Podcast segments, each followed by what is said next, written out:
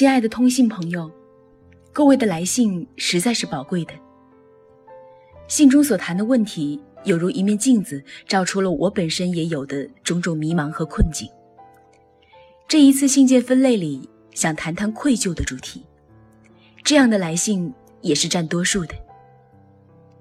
大凡心存歉疚的人，在本质上往往偏向躁急的性格，做出来的事儿、说过了的话，甚而伤害到某一个人。在事情发生当时的心态和事情过后的再思，往往自相矛盾，而且悔不当初。其实，在心地上，这些来信的朋友都是善良的。这样的来信大半以少年朋友居多，而内疚的对象往往是家人手足，尤其是对父母。眼看一些来信中做儿女的，因为伤害父母，内心苦痛自责，而笔下千言的写出来。给三毛，总使我有一点点冲动，想按照来信的地址将原信寄回去，收信人写上他们的父亲或者母亲，这不就成了和事佬了吗？当然没有真的去做，因为来信没有允许我如此。其实心存内疚的人大半是有心的人，只是在行为上。修补人格性情的决心十分不积极而懦弱。当我们无论是有心或者无心伤害到了一个人，破坏了一件美事儿，知道错了已是难能可贵，懂得自责又进了一步。放在心里折磨自己，或写信向不相干的第三者去痛哭流涕，这也是好的，起码这都一步一步的在自觉自省。可是写信给没有受到伤害的朋友倾吐心事，在动机上仍是出于自私。这种写信目的无非是想使自己的罪恶感减轻一些而已。尤其是写信给完全不相识的人，如我。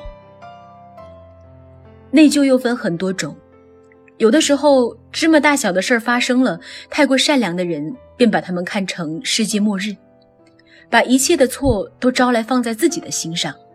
默默的受磨者，日而久之，影响到往后性情上的不能开朗和释然，几乎成为病态。也有另一份内疚，认真造成了一个事件，直接影响到他人的幸福，那么这又另当别论了。说到题外话去，被伤害的人没有学着保护自己，任人伤害，也是值得探讨的事儿。当然，在此说的只是一般的人情世故，不是报刊上出了社会人命的那种。我们再回过来说歉疚感。既然自认做了对不起他人的事儿，或只是出于误会、急躁、不耐烦等等情况下而造成的人际僵局，那是最不必苦痛的。中国有一句成语：“解铃还须系铃人。”打一个比方，最常见的。既然当初有这份狂妄和任性，向母亲大叫大骂，不体娘心，而今难道没有同样的勇气和良知，去母亲身边诚心道歉说明，使这冰冻的疼痛化为和风吗？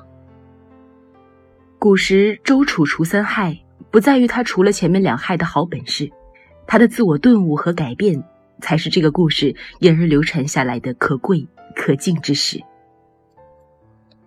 对于父母。手足、同学、朋友，如果真正背负着那么沉重的歉疚感，如同信上所写，那么不必再悄悄来信给我了。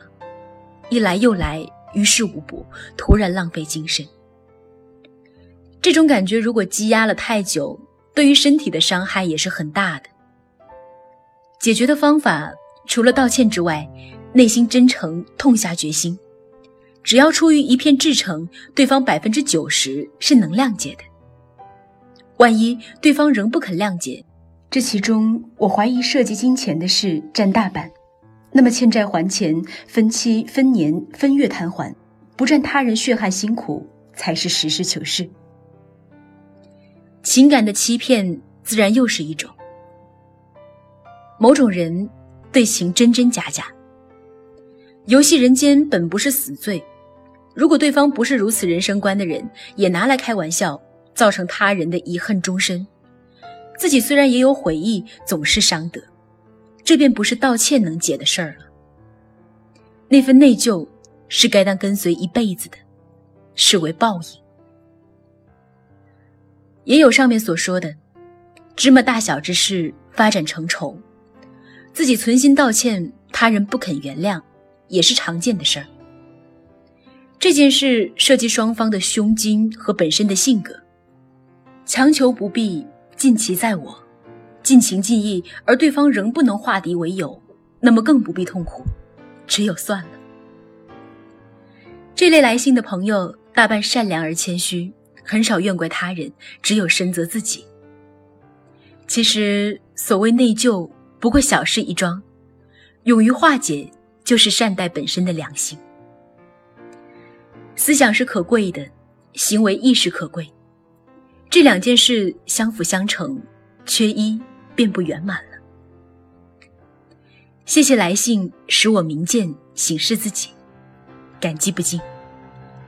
三毛上。本文选自《亲爱的三毛》。